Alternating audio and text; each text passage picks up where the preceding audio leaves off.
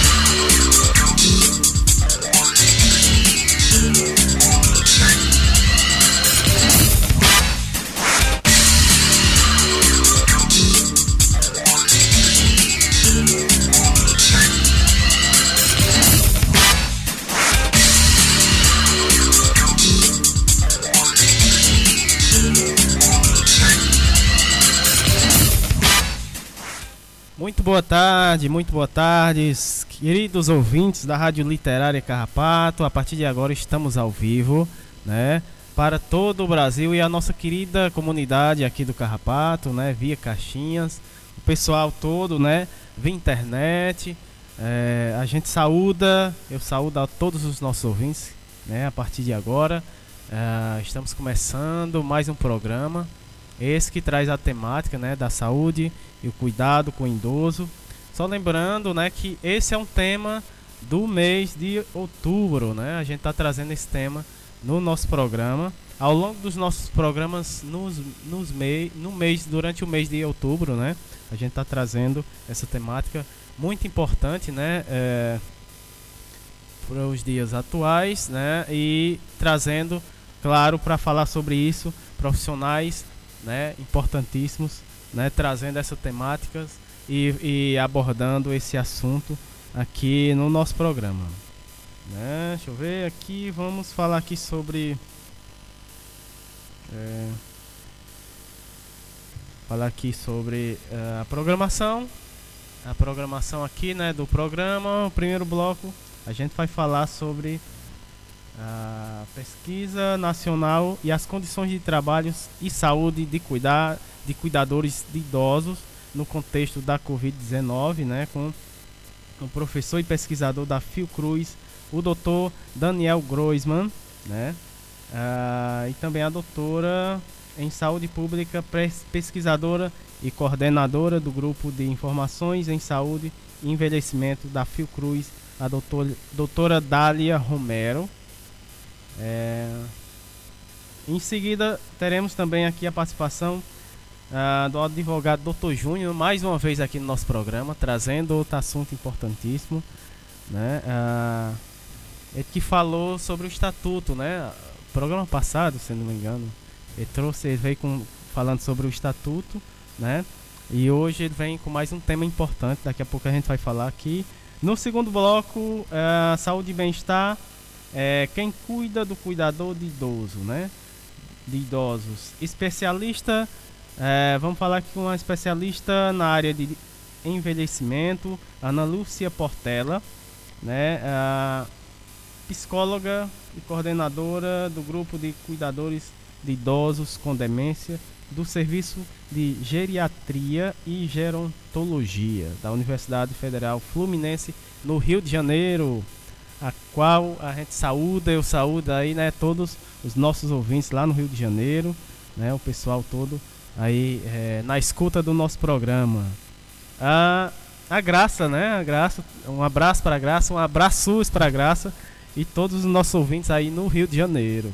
Ah, temos também vamos falar aqui melhor idade com saúde. Melhor idade com saúde é o tema que a gente vai abordar aqui no nosso programa com a enfermeira, a enfermeira Ana Raquel Vieira ah, da Estratégia Saúde da Família é, José Ribeiro da Cruz, aqui no Crato. Né? terceiro bloco, momento reflexão, arte e cultura. uh, poesia e prosas e poesias com a, poe com a poetisa, a nossa poetisa já de casa, né? Ela, Cristine Nobre. É o tema, né? Idoso. O tema da, da, da poesia da Cristine hoje, ela vai trazer uma linda poesia falando sobre o idoso. Também ela vai estar tá hoje, né, retornando aqui o nosso programa, a Valma Laêmia. Um abraço, Valma. Terapeuta holística. Ela que vai falar sobre crônica, ela vai falar uma fazer uma crônica, né, sobre o envelhecer por coroa Cora Coralina, né? Cora Coralina. Poetisa. Uh, esse, esses são os nossos convidados de hoje no nosso programa, né? Só falando aqui também que você pode uh, também interagir né, com o nosso programa, pode mandar mensagem aqui, é, participar do nosso programa através do número 21 56 20, 56 29 39 mais uma vez 21 56 é, 29 39 ou 9802 49 24 né é, a gente vai falar também outro, outro assunto né com certeza importantíssimo a gente não pode deixar é, de trazer essas informações importantes, que é em relação a, a, a, aos casos de Covid, né? principalmente aqui na nossa cidade, porque é, tem muita gente né, que pensa que, que passou tudo, né? de certa forma a gente compreende, né? Pelo tempo né, que, de, de, de que a gente está vivendo, né? De, de, em quarentena, né? Que é, é bem extensa. A gente já vai para quantos meses? sete meses, já vai para sete meses. Mas uh, a gente sempre tem que ficar alerta né, em relação aos cuidados que a gente tem que ter, né? Tanto é, só sair de casa quando precisa, meu povo. Né? E, e quando sair, tem os cuidados necessários. Usa, o uso da máscara essencial, né? O álcool em gel, né? Levar o seu pequeno recepi, recepi, res, recipiente, quase que não sai. Recipiente, né? Então vamos sair, quando precisar sair, vamos sair com esse kit essencial. Lavar as mãos também. E quando sair, sair com esse kit, máscara, lembrando, máscara importantíssimo, né? Eu vou passar para vocês os casos aqui na nossa cidade, né? Esse daqui é de é, do dia 15, né? Total de casos confirmados 7.100 150. É, eu tenho aqui eu, eu tenho aqui uma atualizada, que é o do dia 16, né? Eu vou, acho que vou passar aqui. Eu vou passar aqui o do dia 16. Que é 7.171, né? Já deu um salto enorme. Isso de um dia para o outro. É, eu vou passar aqui o do dia 15, que foi na sexta-feira, né? Da quinta-feira. No dia 15 estava 7.154, né? Ah, curado 6.982 óbitos 91 óbitos descartados, né? 12.546 suspeitos 331 total de casos é 20.031 casos. Isso aqui é só na nossa cidade, né? Só na nossa cidade. É, e para você ter uma ideia aqui, né, ó, do, do, do, crescimento dos casos, ó, de um dia para outro. No dia 15, a gente teve 7.154 casos confirmados. Ontem, né, dia 16, 7.171 casos, né? Deu um caso, um salto grande. E outra coisa, ó, o, o número de óbito passou de 91 para 93 casos, né? Então, meu povo, dois óbitos, né, em, curto em um curto espaço de tempo, né? Uh, então, meu povo, vamos cuidar, vamos se cuidar, vamos se cuidar. A gente ainda não está livre, né, de maneira nenhuma. A gente está vivendo uma falsa, uma falsa, né, sensação que acabou tudo, que já está tudo liberado. Mas isso é muito perigoso. Eu considero que nesse momento, eu acho que é um momento muito, um momento mais tenso que a gente vive, né, durante esse período, né, de Covid-19, né. É, é, a gente sabe que é, a gente está vivendo um momento eleitoral. Outra coisa complicadíssima, né?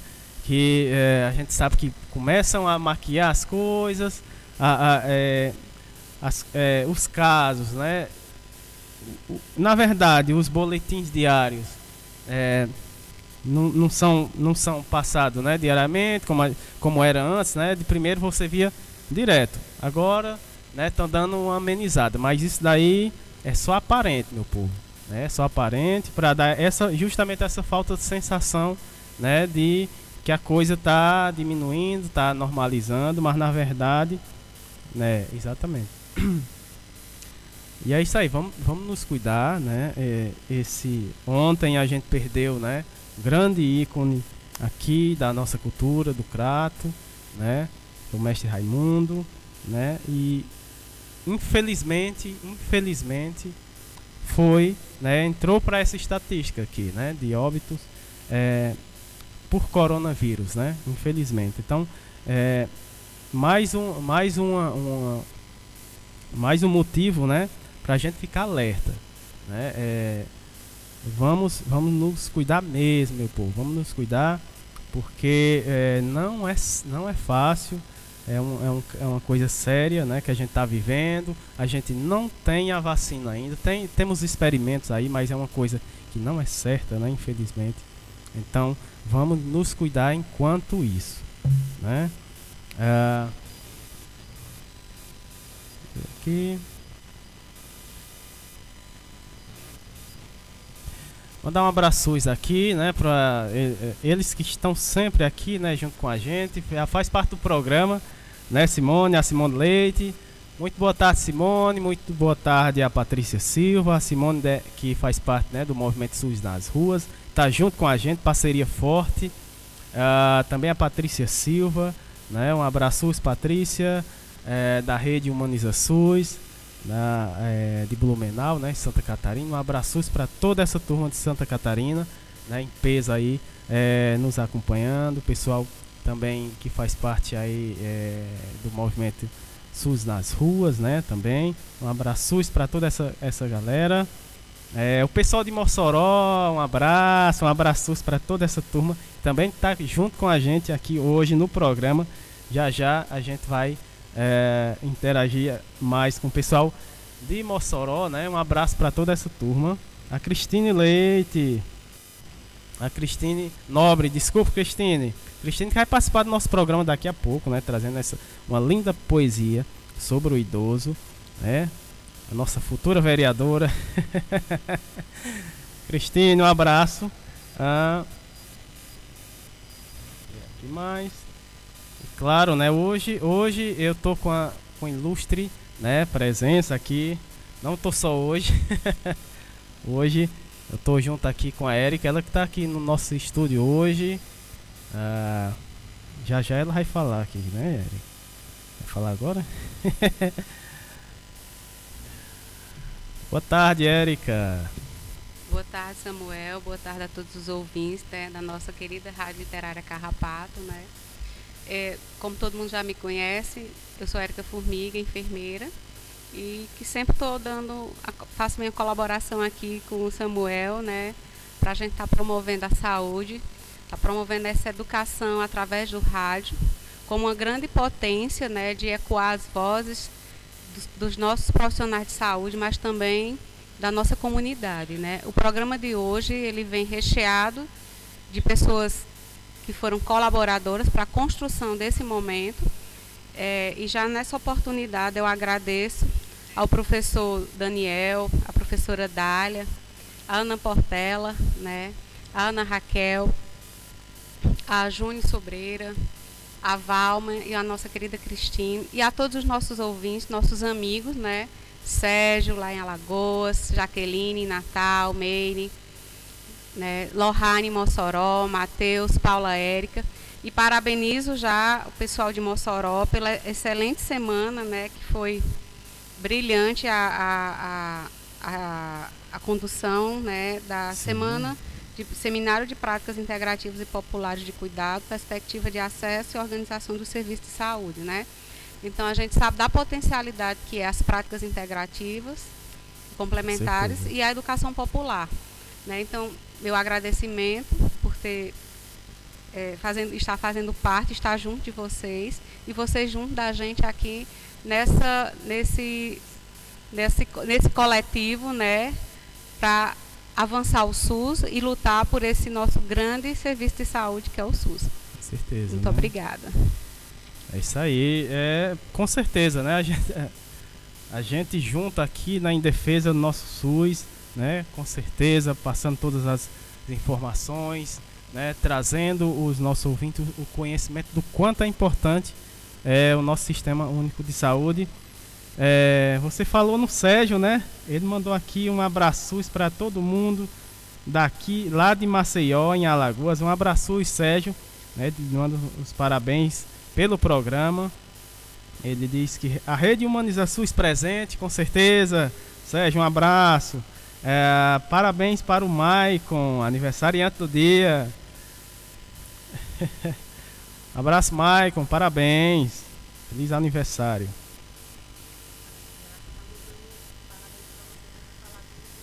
Ah, um abraço, graça. Ah, agora a gente vai ver aqui na sequência do programa. A gente vai para uma linda música aqui, Xangai.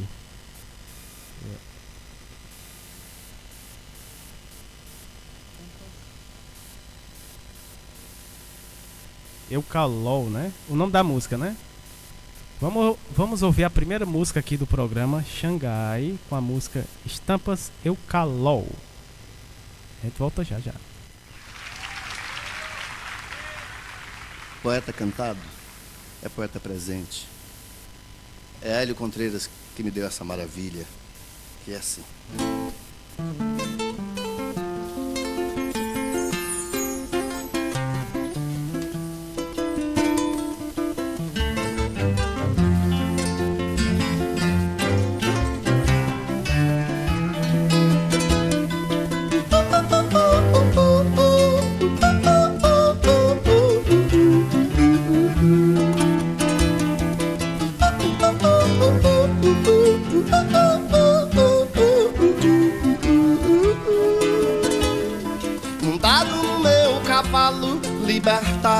Prometeu, toreava o Minotauro, era amigo de Teseu, viajava o mundo inteiro, nas estampas eu calol, a sombra do abacateiro, Ícaro fugia do sol, subia o Monte Olimpo, ribanceira lá do quintal, mergulhava até Netuno, no oceano abissal. São Jorge ia pra lua lutar contra o dragão. São Jorge quase morria, mas eu lhe dava a mão e voltava trazendo a moça com quem ia me casar. Era minha professora que roubei do rei Lear.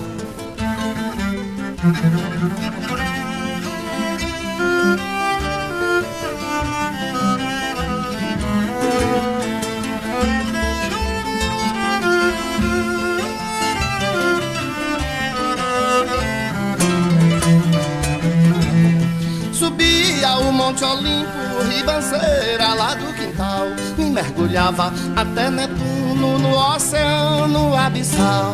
São Jorge ia pra lua lutar contra o dragão. São Jorge quase morria, mas eu lhe dava a mão E voltava trazendo a moça com quem ia me casar era minha professora que roubei do rei Lear.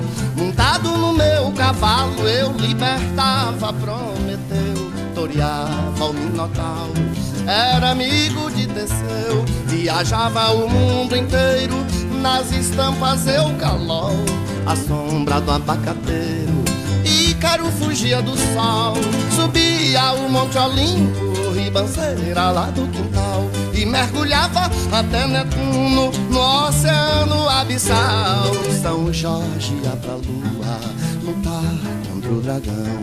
São Jorge quase morria, mas eu lhe dava a mão e voltava trazendo a moça com quem ia me casar. Era minha professora que roubei do rei Lear, montado no meu cavalo.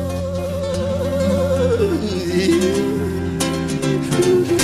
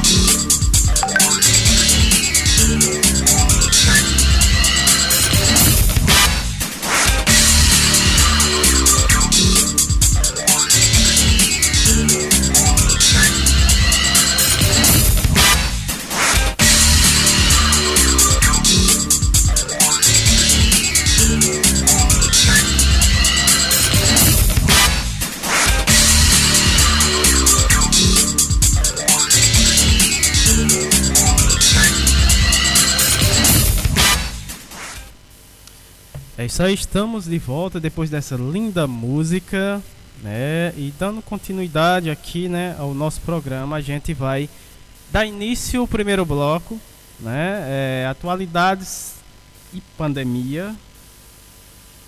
E é o seguinte, a gente vai falar aqui sobre a pesquisa nacional, né? Ah, sobre as condições de trabalho e saúde de cuidadores de idosos no contexto da pandemia, né? Ah, da Covid-19. Ah, essa pesquisa, ela é desenvolvida, né, pelo professor, professor e pesquisador da Fiocruz, o Dr. Daniel Groisman, né, e também a doutora Dália Romero, né, que ela é doutora em saúde pública e também pesquisadora, coordenadora do grupo de informações em saúde é, envelhecimento da Fiocruz, né? Esse essa é uma pesquisa nacional, né?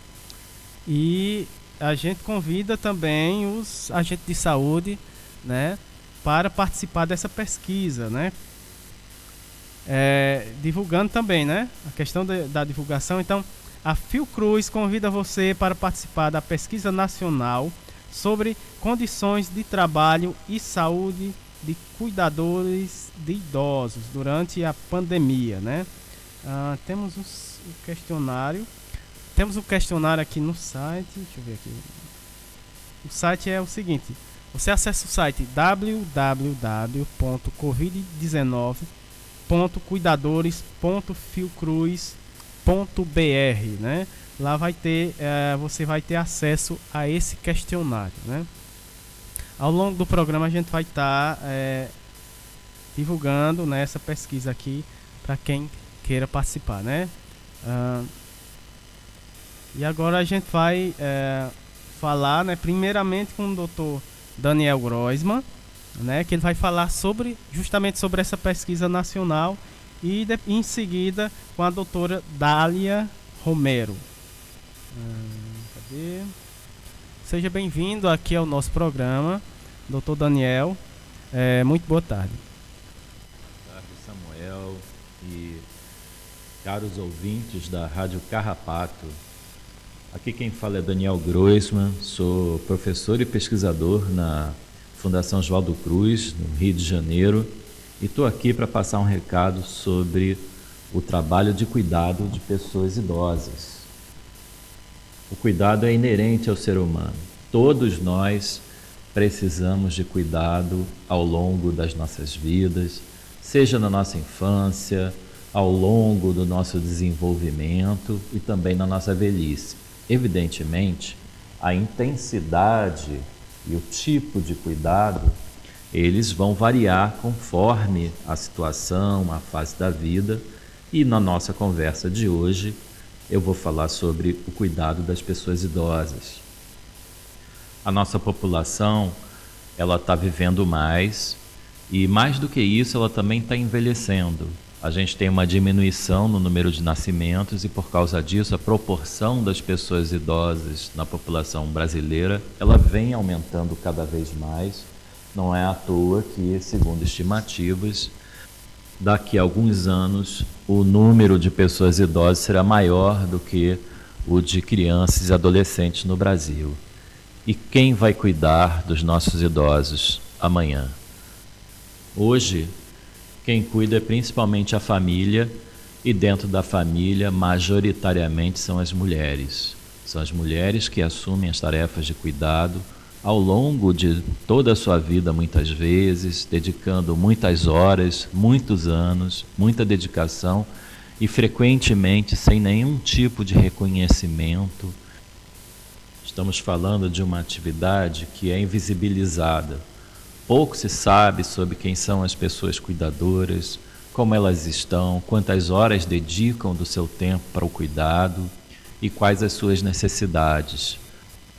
Diferente de outros países que também atravessaram o processo de envelhecimento da sua população, o Brasil avançou muito pouco na construção de políticas de cuidado, ou seja, em ações que possam representar uma ajuda, uma corresponsabilização da parte do Estado junto às pessoas cuidadoras. Porque será que uma pessoa sozinha, uma família, sem nenhum tipo de ajuda, ela consegue dar conta de todas as necessidades de cuidado dos seus membros dependentes, principalmente as pessoas idosas?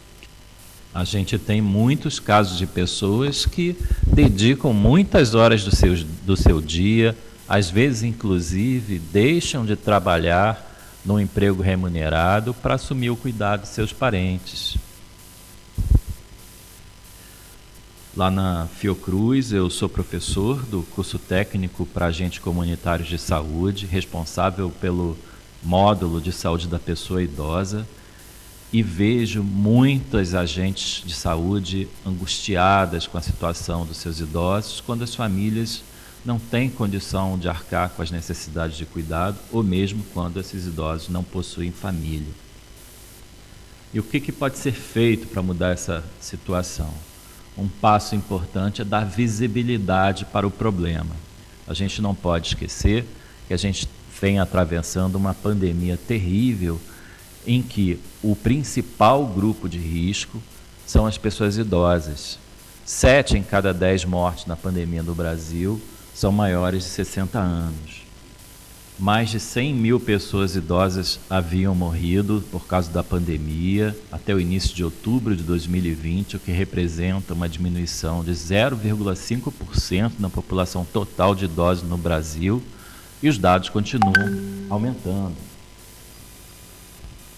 É nesse contexto que a gente iniciou um projeto na Fiocruz, que é tanto um projeto de ensino quanto de pesquisa na parte de ensino, a gente vem produzindo uma série de materiais sob a forma de vídeos e cartilhas com orientações para o cuidado de pessoas idosas na pandemia e que estão disponibilizados de forma gratuita, de acesso aberto e livre no site do nosso projeto. E da parte da pesquisa, a gente vem realizando essa pesquisa, que é uma pesquisa nacional sobre as condições de saúde de trabalho das pessoas que cuidam de idosos na pandemia no Brasil. É uma pesquisa realizada através de um questionário online, inteiramente anônimo, de preenchimento simples que pode ser feito em poucos minutos e para a qual eu gostaria de convidar todos e todas vocês a participarem. A participação pode se dar tanto preenchendo o nosso questionário, se você é uma pessoa que ajuda nos cuidados de uma pessoa idosa, como também divulgando a pesquisa para as pessoas que você conhece e que cuidam de seus parentes idosos ou mesmo que trabalham como cuidadores ou cuidadoras. Se você é trabalhador ou trabalhadora da saúde, da assistência social, da educação, de setores ou serviços que lidam com o público idoso, você pode nos apoiar divulgando o site do nosso projeto. Como eu falei, é um projeto não só de pesquisa, mas também de ensino, com diversos materiais disponíveis e de livre acesso para as pessoas cuidadoras.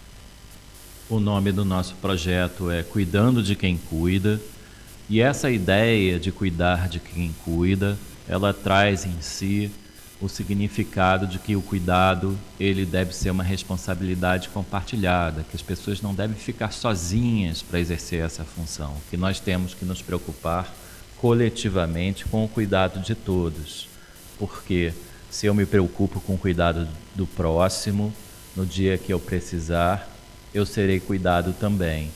Essa será uma sociedade mais justa e uma sociedade que envelhece cada vez mais ela precisa se preocupar com o problema dos cuidados. Temos aqui esse exemplo da situação de pandemia em que as pessoas estão passando por inúmeras dificuldades. Aproveito então para reforçar mais uma vez o nosso endereço na internet www.covid19.cuidadores.fiocruz.br e convido a todos e todas a visitarem o site do projeto e nos apoiarem. Muito obrigado. Oi, tudo bem? Aqui fala Dália Romero. Eu sou pesquisadora da Fundação Osvaldo Cruz. Estou coordenando um grupo chamado Grupo de, Informação, de Informações em Saúde da pessoa idosa. E, e com Daniel Grossman estou coordenando uma pesquisa sobre pessoas que cuidam de idosos.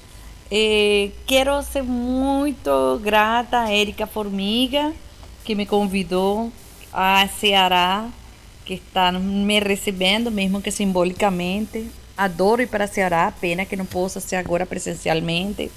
Quero dar um abraço através da rádio comunitária a todos os idosos. Estamos no mês do idoso. Outubro é o mês do idoso, embora o dia exatamente seja o dia primeiro, mas a gente tem que lembrar todo mês. É o importante que é pensar em la especificidade das pessoas idosas. Mas para que existam idosos cuidados, para que existam idosos com esperança, para que existam idosos eh, saudáveis, e para que eu queira ser idosa, vocês todos queiram envelhecer bem, a gente precisa de uma de muito cuidado. Nós temos uma pessoas que são muito importantes dentro do sistema de saúde, que são os agentes comunitários de saúde, importantíssimo, mas eles não podem ficar constantemente dentro da casa cuidando do idoso que precisa daqueles cuidados cotidianos, como pode chegar a precisar qualquer um de nós. E no, Daniel e eu decidimos colocar essa pesquisa em todo Brasil para escutar uma voz, essa voz que é pouco escutada, né? Que é aquela pessoa que para muitas vezes, como Daniel explicou, sua vida, sua atividade e com muito amor, muitas vezes com muito amor, dedicam parte de sua vida para cuidar de um idoso que precisa de cuidado. E é isso, nós queremos convidar a que todo mundo responda esse, esse inquérito. Esse inquérito é via telefônica, para que tem um telefone com internet, né? ou pode entrar num computador também. E eh, clica, é rápido de responder.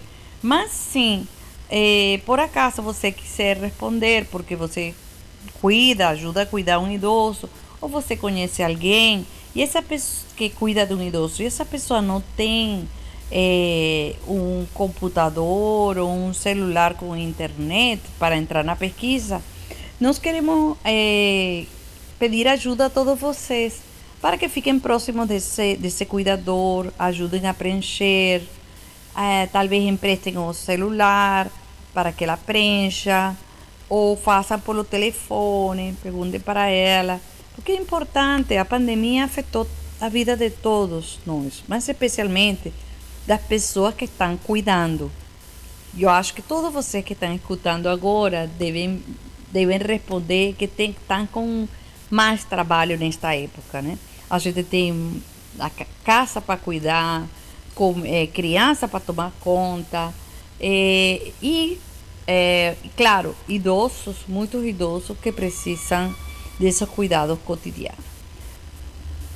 Muitas pesquisas que já foram feitas, até em outros países, mostraram que cuidadores, pessoas que cuidam idosos, não pode ser um contratado, familiar, enfim, elas também sofrem muito.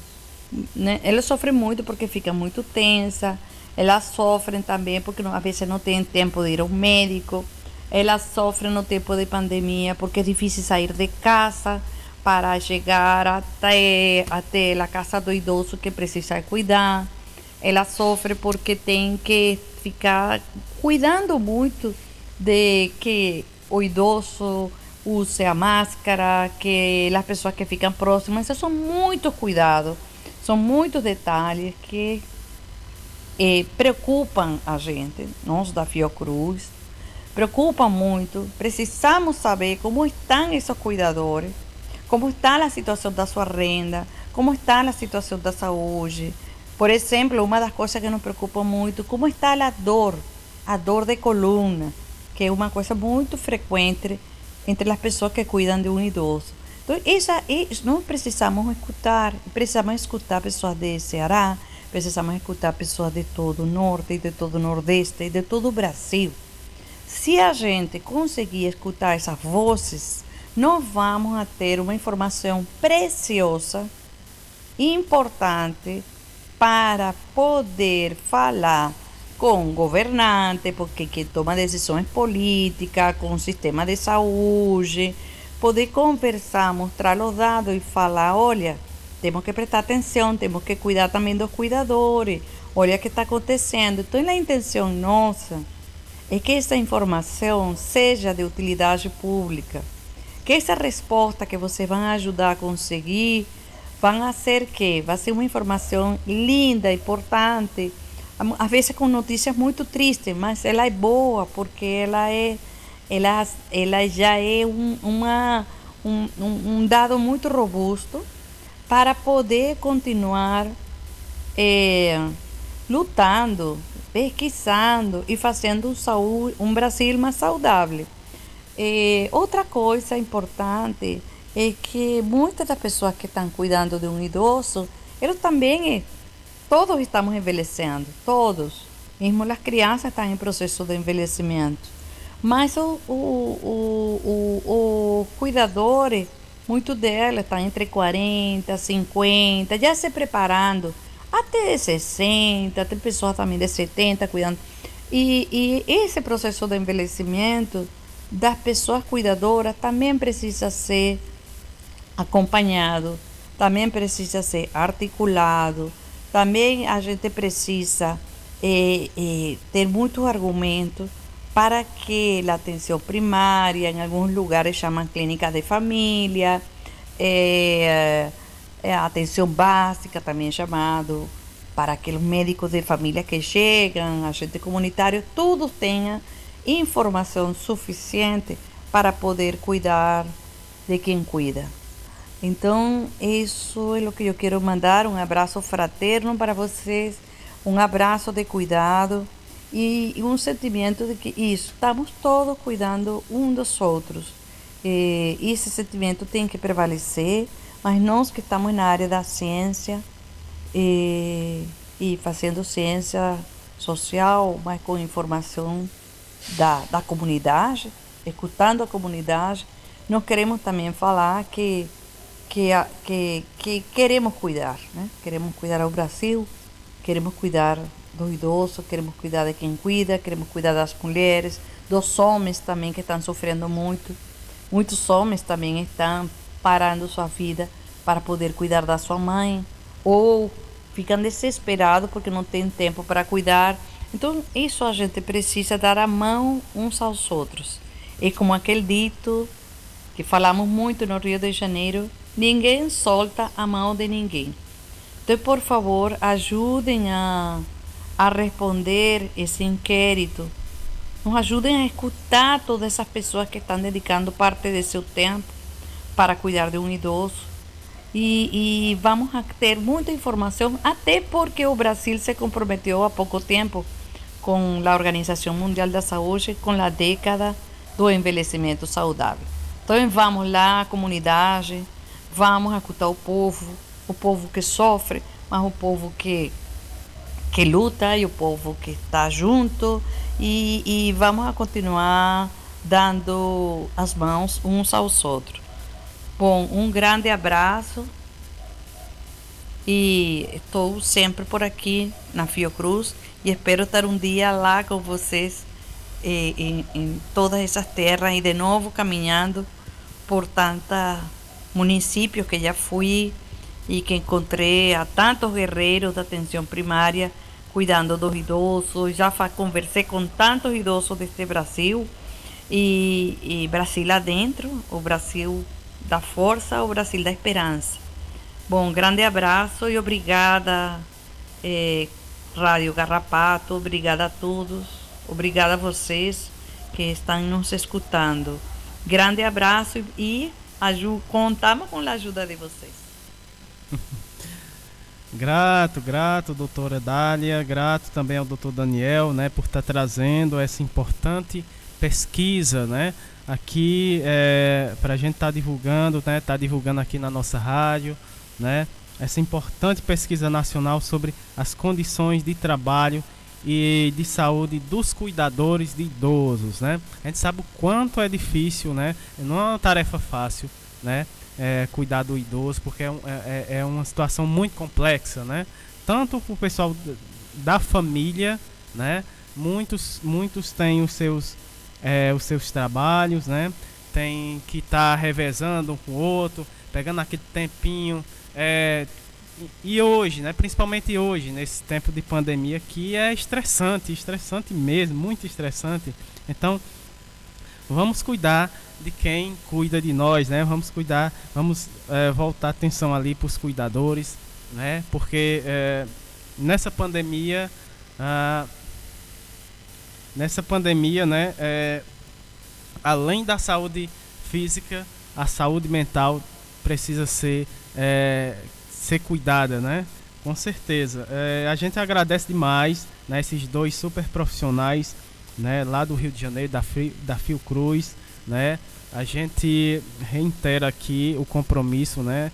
É, com essa questão da utilidade pública, está trazendo essas importantes pesquisas aqui e divulgando na rádio. Né? A gente deixa aqui, é, eu em nome da rádio, é, de todo o pessoal que faz aqui a rádio literária, né, é, a rádio à disposição para trazer essas pesquisas para a gente estar tá, com certeza divulgando aqui, porque é importantíssimo para a nossa sociedade. Né? Mais uma vez, é, falando sobre é, essa pesquisa, né, você pode participar dessa pesquisa sim, né? essa pesquisa nacional sobre as condições de trabalho e saúde dos cuidadores de idosos né, durante a pandemia. É, essa é uma pesquisa para o público em geral, né, principalmente aquelas pessoas é, que cuidam né, dos idosos, principalmente nesse contexto aí da pandemia. Eu vou divulgar aqui o site mais uma vez, né, www.covid19.cuidadores.fiocruz.br, né? E aí a gente também convoca né, os, uh, os agentes comunitários de saúde para estar tá divulgando essa pesquisa né, é, para uh, as pessoas né, da, da, das suas comunidades, dos seus territórios. Né, e a gente vai estar tá aí divulgando ao longo do programa, sempre é, trazendo aí essa informação né, o pessoal acessar esse questionário né, e fazer essa, essa pesquisa que é um instrumento né, que ajuda a saber como é que está a saúde né, dos cuidadores aqui no nosso país. Um, continuando aqui, vamos falar aqui com o Dr. Júnior Sobreira. Antes temos aqui o cadê ele? O Sérgio, né? O Sérgio, Sérgio esqueceu de mais um aniversariante, né, Sérgio? Ele disse: opa, faltou parabéns para o Madison. Feliz aniversário, Madison. Né? Ele deseja aí é, tudo de bom aí para o Madison. E a gente também do programa, né? Parabéns, Madison. Tudo de bom, saúde, paz. Um abraço. Ah, vamos continuar aqui. Daqui a pouco mais abraços para os nossos ouvintes, viu? é, dando continuidade, vamos falar sobre é, com o advogado Dr. Júnior Júnior Sobreira, ele que esteve aqui é, programas passados falando sobre ah, o Estatuto do Idoso, né? É um importante tema também. E hoje ele vai falar sobre ah, o BPC, né? Benefício da, de prestação continuada, né? Mas outro importante tema que ele vai trazer aqui para os nossos ouvintes. Muito boa tarde, doutor Júnior. Boa tarde, Samuel. Boa tarde a todos os ouvintes da Rádio Literária Carrapato. É com uma grande satisfação que estou aqui novamente.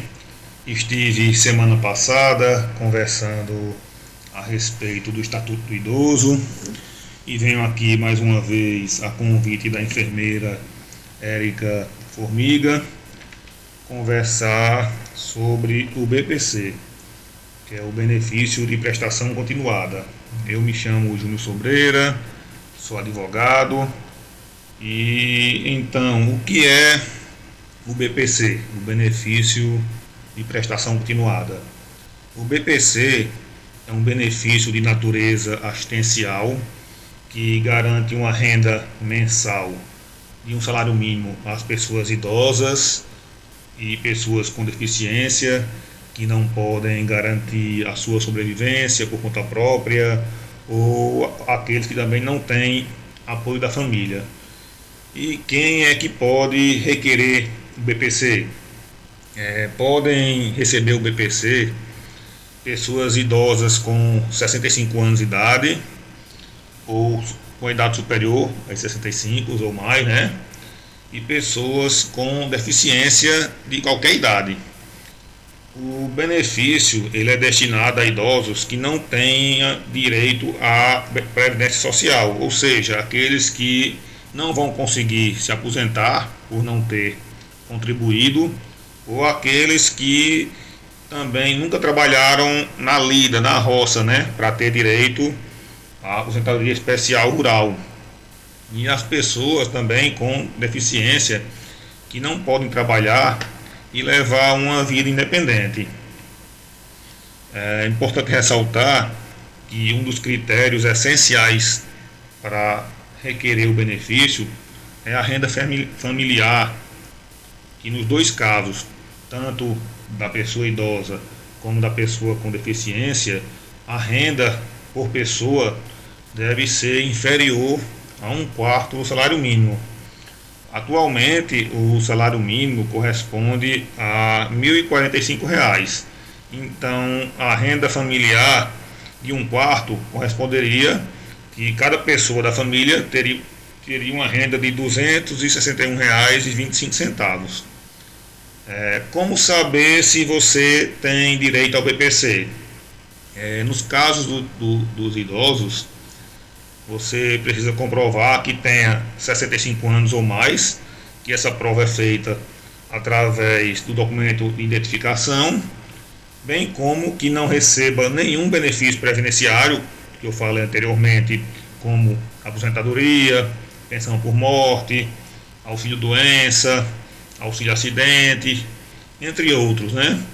E que sua renda familiar seja inferior a um quarto do salário mínimo por pessoa e no caso das pessoas com deficiência, é, deverá comprovar que a renda da sua família também seja inferior a um quarto salário mínimo por pessoa e que também não receba nenhum benefício previdenciário, devendo comprovar ainda a sua deficiência e o nível de incapacidade por meio de uma avaliação do perito da, do INSS, avaliação médica e social.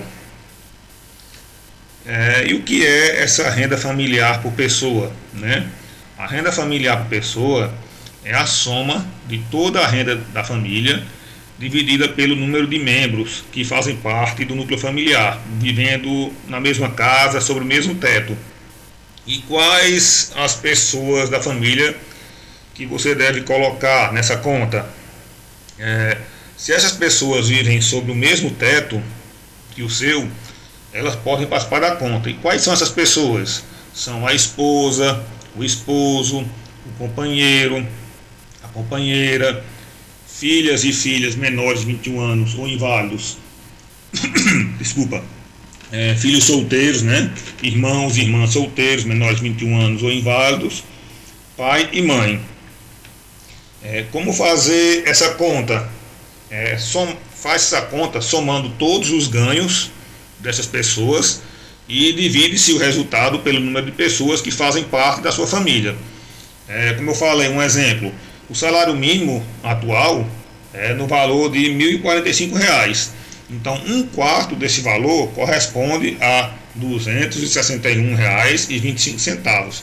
Então, para se ter direito ao BPC, é, cada membro da família dever, deverá ter uma renda no valor de R$ 261,25.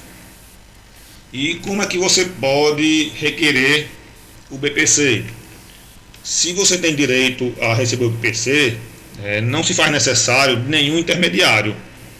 É, basta é, você, a pessoa se dirigir a um CRAS, que é o Centro de Referência da Assistência Social, da, mais perto da sua residência, do seu território, e lá vocês vão encontrar pessoas profissionais habilitados, como assistentes sociais, que vão dar a melhor orientação e bem como requerer o benefício.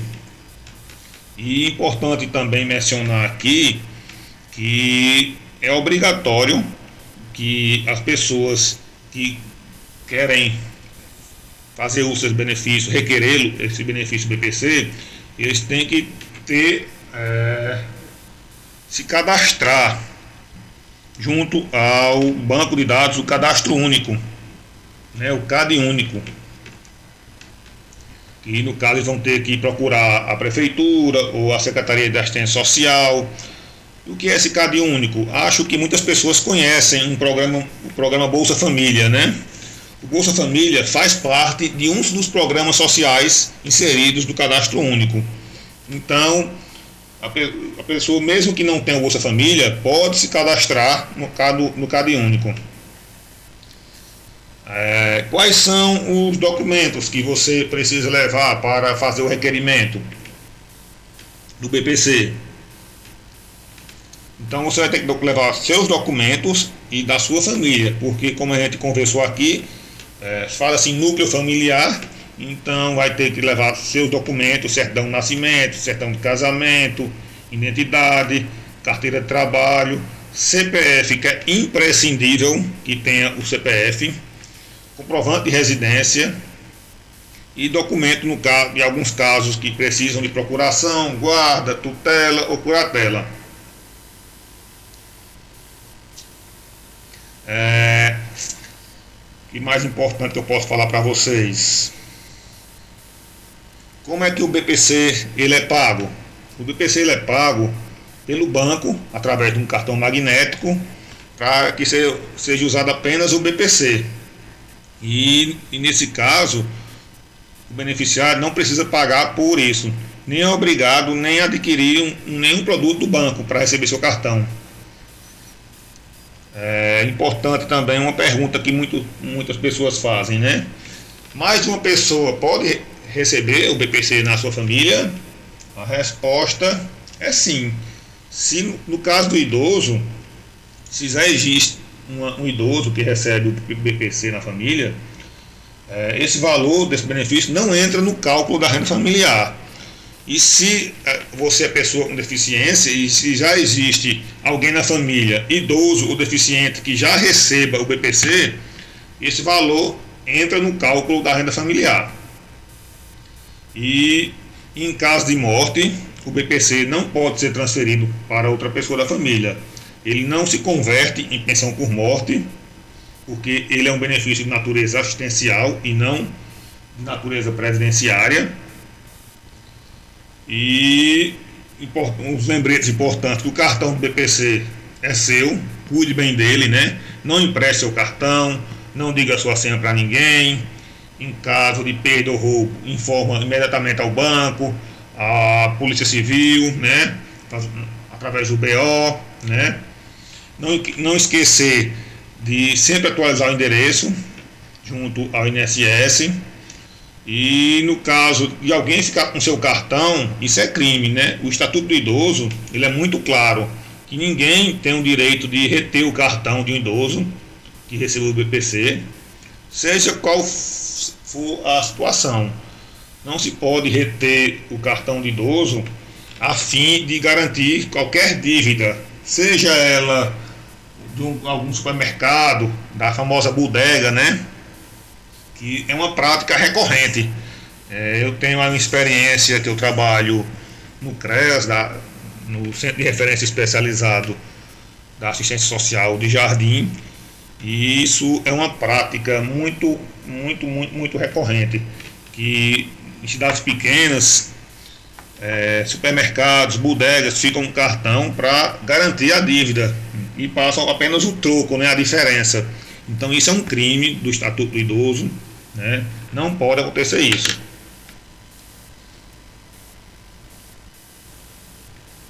E informação importante, o BPC não é aposentadoria, é o que a gente vê aí de uma confusão de pessoas idosas que falam, não, eu sou aposentado.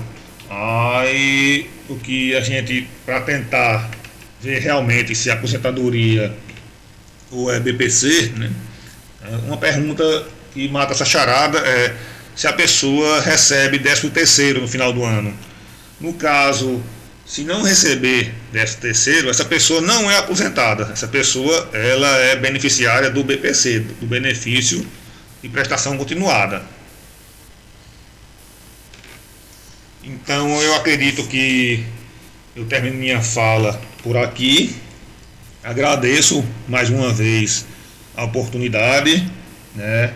Ao Samuel, a todos que fazem parte da Rádio Literária Carrapato em especial a minha amiga, a enfermeira Érica Formiga. Desejo a todos um bom final de semana, uma boa tarde, paz e bem. A gente agradece, né, ao Dr. Júnior Sobreira por mais essa informação importante, né, aqui no nosso programa. Ele que veio, né, trazendo é, é, e esclarecendo algumas, algumas informações sobre o BPC, né, benefício de prestação continuada, né? Importantíssimo, né? Importante tema, né? E só lembrando, se você tiver dúvida, você que estiver ouvindo nosso programa, tiver dúvidas, é só mandar aqui para o nosso programa, o número 2156 2939 ou 9802 4924. Lembrando, caso vocês tenham alguma dúvida em relação aos temas aqui é, do nosso programa, você pode é, mandar suas perguntas, né, suas dúvidas que a gente vai esclarecendo posteriormente. E com a fala do Dr. Júnior a gente encerra, né, esse primeiro bloco, né, que aí a gente teve a, a participação, né, do, dos pesquisadores da Fiocruz, do Dr. Daniel e da doutora Dália Romero. Uh, e também do advogado, né, Dr. Júnior. A gente vai passar agora um vídeo né, falando sobre sobre o idoso, né, sobre o cuidado com o idoso e em seguida uma música, mas a gente vai ouvir o vídeo e ouvir, né? ouvir o vídeo e daqui a pouco a gente volta.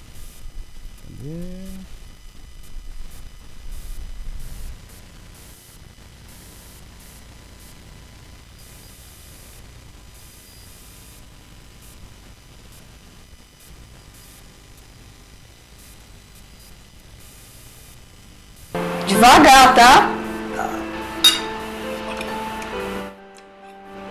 Vão no banheiro escovar os dentes? Vão no banheiro escovar os dentes? Bora. A Fiocruz está preocupada com a saúde e as condições de vida das pessoas que cuidam dos idosos. Os cuidadores são fundamentais para garantir o bem-estar daqueles que mais precisam de cuidado durante a pandemia do novo coronavírus. Para isso, está realizando a primeira pesquisa nacional sobre as condições de trabalho e saúde de cuidadores de pessoa idosa em tempos de Covid-19. Você sabe quem são esses cuidadores? Além das pessoas que são pagas para isso, também podem ser cuidadoras aquelas que ajudam o idoso em alguma das atividades do dia a dia como caminhadas na rua ou dentro de casa, compras, passeios, atividades de lazer, ajuda para se vestir, para higiene, para tomar os remédios e para alimentação. E para ser considerado um cuidador de pessoa idosa, essa ajuda nem precisa ser todo dia, pode ser algumas vezes por semana. Pode ser uma pessoa da família, uma amiga, um amigo, uma vizinha, um vizinho, uma empregada doméstica. Cuidador, queremos, queremos saber de você. Cuidador, queremos saber de você. Cuidador, Cuidador, queremos saber de queremos você. saber de você. Cuidador, queremos saber de você. Se você participa dos cuidados, você é uma pessoa cuidadora e a Fiocruz quer ouvir você. Quer saber como participar? Basta entrar no site www www.covid19.cuidadores.fiocruz.br e acessar o questionário. A pesquisa leva cerca de 5 minutos e não é preciso se identificar. São perguntas sobre o perfil dos cuidadores, o uso de serviços de saúde e acesso à testagem em caso de sintomas ou suspeita de Covid-19, o efeito das atividades na saúde física do cuidador o impacto da pandemia na renda e condições de trabalho, as estratégias de prevenção e controle, como o uso de máscaras, luvas e álcool gel, o estado emocional dos cuidadores e as necessidades de apoio para o desenvolvimento do trabalho de cuidado durante a pandemia. No site da pesquisa também está disponível material informativo sobre como prevenir o contágio, como lidar com isolamento social, como cuidar de uma pessoa com Covid-19, direitos trabalhistas e políticas de saúde. Se você é uma pessoa idosa, compartilhe esse vídeo com quem ajuda nos seus cuidados e convide para participar da pesquisa. E se você conhece alguém que identificou como cuidador, envie esse vídeo. Há mais pessoas cuidadoras por aí do que você imagina e elas também precisam de cuidado.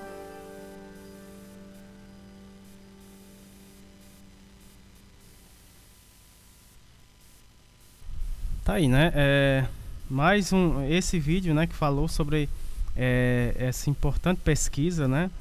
É, e você que quiser, né, participar, eu vou repassar mais uma vez, né, o, o, é, o site para você ter acesso a esse questionário.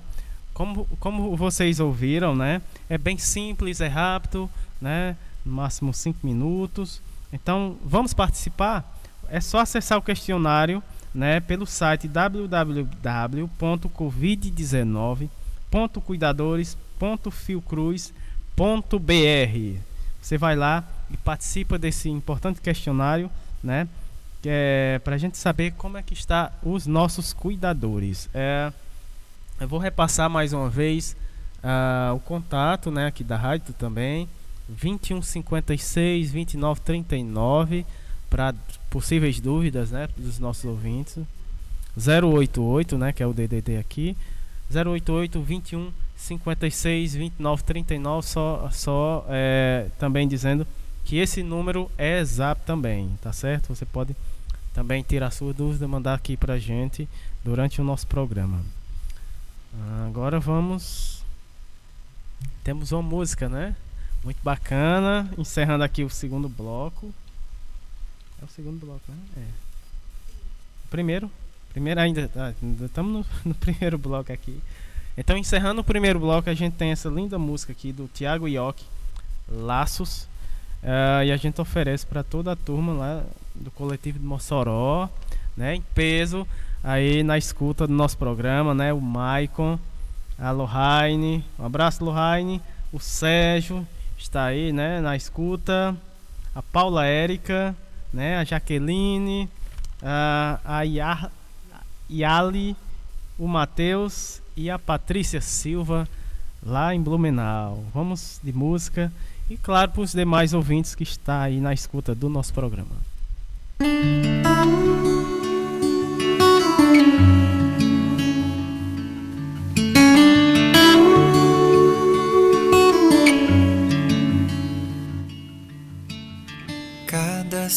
Centímetro de chão, pedaço da imensidão, poeira interestelar.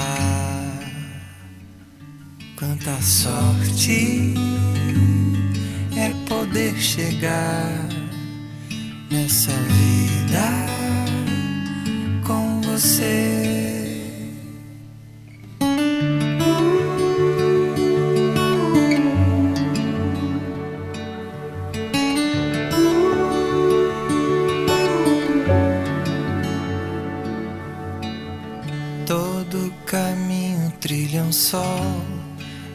Olhar de cada um, se conhecer para se gostar,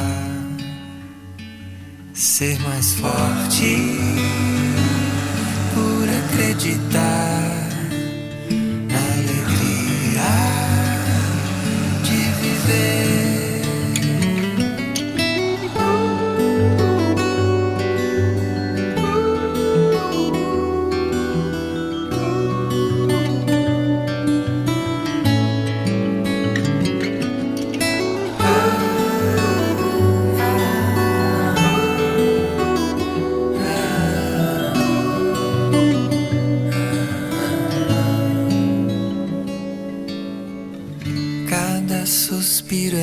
gratidão de ver entrelaçar as mãos que juntas podem muito mais. ter um norte pra poder sonhar, ser a brisa, vendaval pra transformar, gota de lágrima,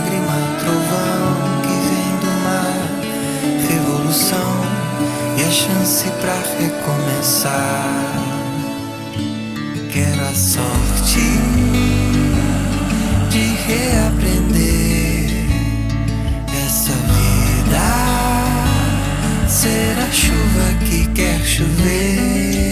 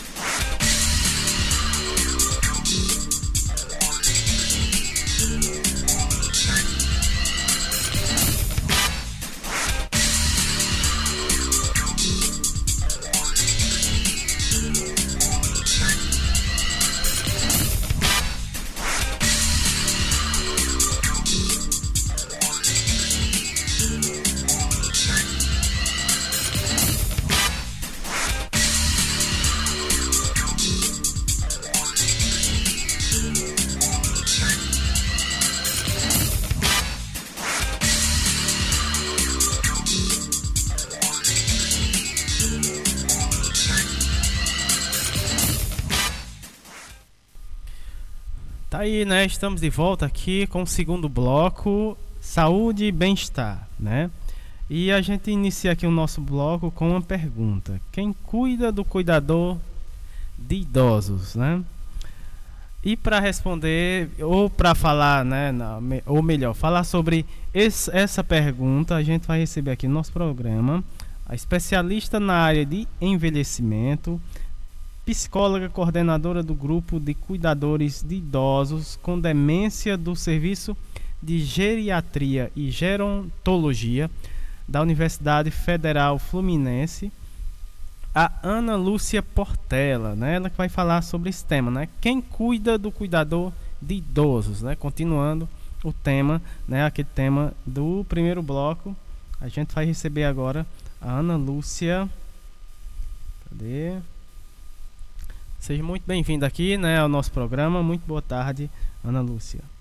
Olá, Samuel. Boa tarde. Boa tarde a você e a todos os seus ouvintes. Eu sou Ana Lúcia Portela, sou psicóloga com especialização na área de envelhecimento e coordeno um grupo de cuidadores de idosos com demência do Serviço de Geriatria da Universidade Federal Fluminense aqui em Niterói, no Rio de Janeiro, que é um centro de referência de assistência à saúde do idoso e hoje eu estou no programa Minuto Mais Saúde, da Rádio Literária Carrapato. Eu vou conversar com vocês hoje sobre o cuidador de idosos. E trouxe para essa nossa conversa à distância, essa roda de conversa à distância, a seguinte pergunta: Quem cuida do cuidador de idosos? E você sabe, Samuel, quando a enfermeira Érica me fez esse convite, eu fiquei pensando em como abordá-lo e pensei, vou fazer como se eu estivesse eu e a minha colega, a assistente social Paula Terra, que é a outra coordenadora do grupo,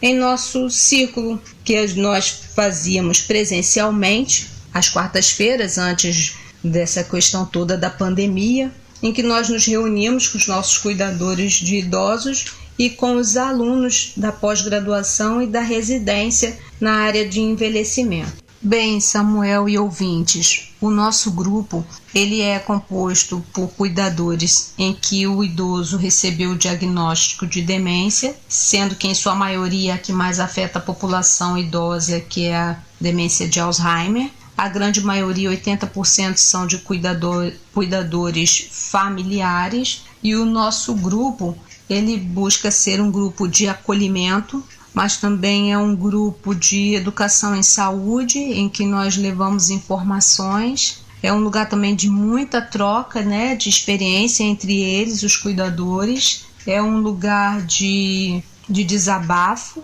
como eles mesmos falam, de alívio e de recarregar as baterias. Nós sempre inicialmente conversamos a respeito do que é a demência, principalmente a de Alzheimer, esclarecendo que infelizmente até o momento ela não existe cura, que é uma doença que ela é progressiva e que se caracteriza principalmente pela questão da memória, os lapsos, depois vem a perda da memória recente de uma forma cada vez mais progressiva, como eu falei. Pode também trazer alterações, mudanças no comportamento, a pessoa pode, inclusive, ter um, uma atitude mais agressiva sem uma causa aparente. Enfim, são fases da doença que gradativamente vai fazendo com que esse idoso vá demandando uma série de cuidados cada vez maior desse familiar ou até mesmo desse cuidador profissional.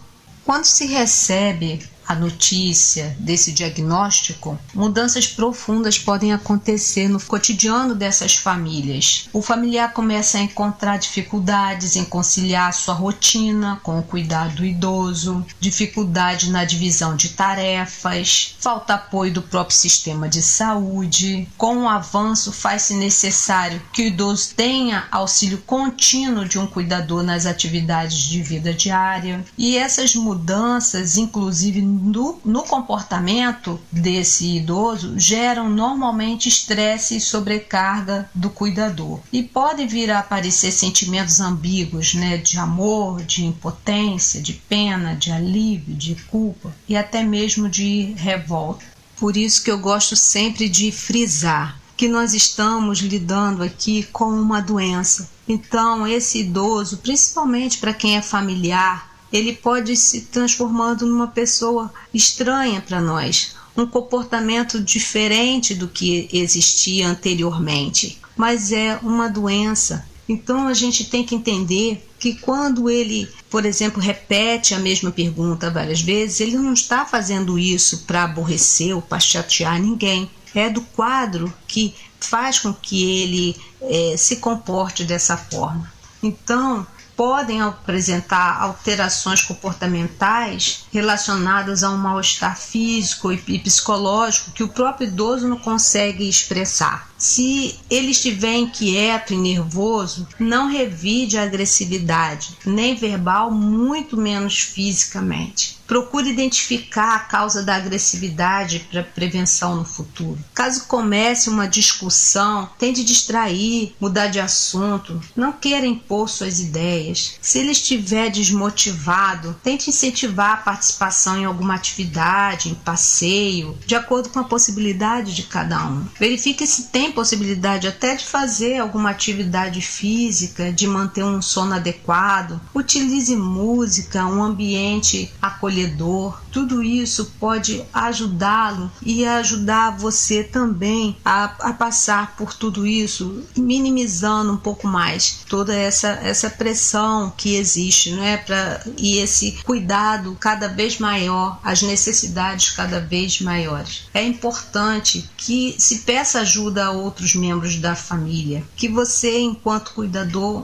possa também organizar uma rotina de tarefas que não te impeça de exercer suas atividades sejam de trabalho, de lazer, familiar ou espiritual. Às vezes na sala a gente escuta muito cuidador falar, mas se eu pedir ajuda não vai fazer igual eu faço. Mas é alguém para te ajudar também. Fazer igual não vai fazer, porque cada um é único. Mas é importante também que a gente possa delegar, abrir um pouco mão para poder também isso não ficar de uma, de uma maneira é, muito pesada e com isso você vai criando um mal-estar na sua relação com esse idoso. Então é importante pedir ajuda, é importante dividir tarefas, é importante se, por exemplo, se a pessoa não pode ficar um dia inteiro, que fique meio-dia, que fique num dia para você tomar um, às vezes até um banho mais demorado, que às vezes até isso fica difícil.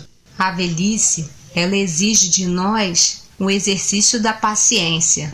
E logo nós que vivemos nesse mundo de tanta correria, de muita ansiedade, é preciso ter cuidado para não atropelar o idoso, para que com isso a gente não crie limitações já a partir das limitações que advêm da, do próprio envelhecimento. Então, nesse exercício de paciência, para que essa relação possa ser uma relação amorosa, deixe o idoso escolher qual roupa que ele quer usar, dê um tempo maior para ele se vestir, utilize até para te facilitar roupas mais fáceis de vestir ou de retirar. Na alimentação, que seja sempre um ambiente agradável, Sirva comidas com diferentes texturas e de preferência do gosto pessoal desse idoso.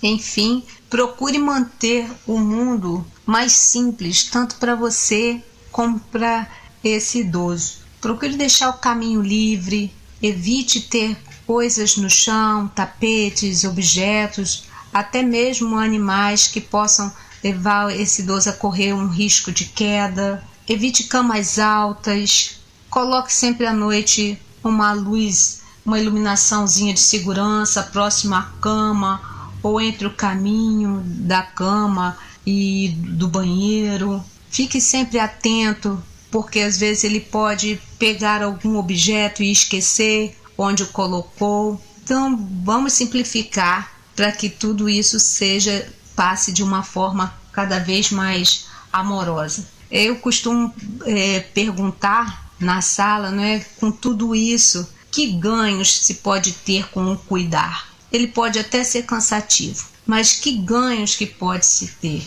E é sempre dito que é, um, é uma experiência rica de vida, de crescimento pessoal, da pessoa se sentir capaz. Há uma mudança de valores né, de dar importância ao outro. As, o, o, o cuidador frequentemente se vê superando limites e o mais importante de todos, aprende a ter um amor, um amor incondicional que o preenche. Enfim, eu espero ter chegado a muitos ouvidos com essa fala, trazer uma, uma palavra de bastante alegria com tudo isso, porque os nossos encontros com os cuidadores são sempre muito também momentos muito alegres em que nós nos reunimos, eh, fazemos festinhas em, em, conjunto de fim de ano, essas festas comemorativas das datas, né, Dia das Mães, esse momento em que nós todos estamos atravessando por conta dessa pandemia, em que tem nos distanciado fisicamente, nós não temos tido nosso encontro presencial. Mas nós mantivemos nosso contato com eles pelo WhatsApp, que muitos conhecem, e conseguimos também fazer com que eles entrem em algumas até plataformas de, de reunião via internet e conseguimos manter esse contato. Nós só tivemos a distância física, mas nós estamos presencialmente ali com todos eles. E dizer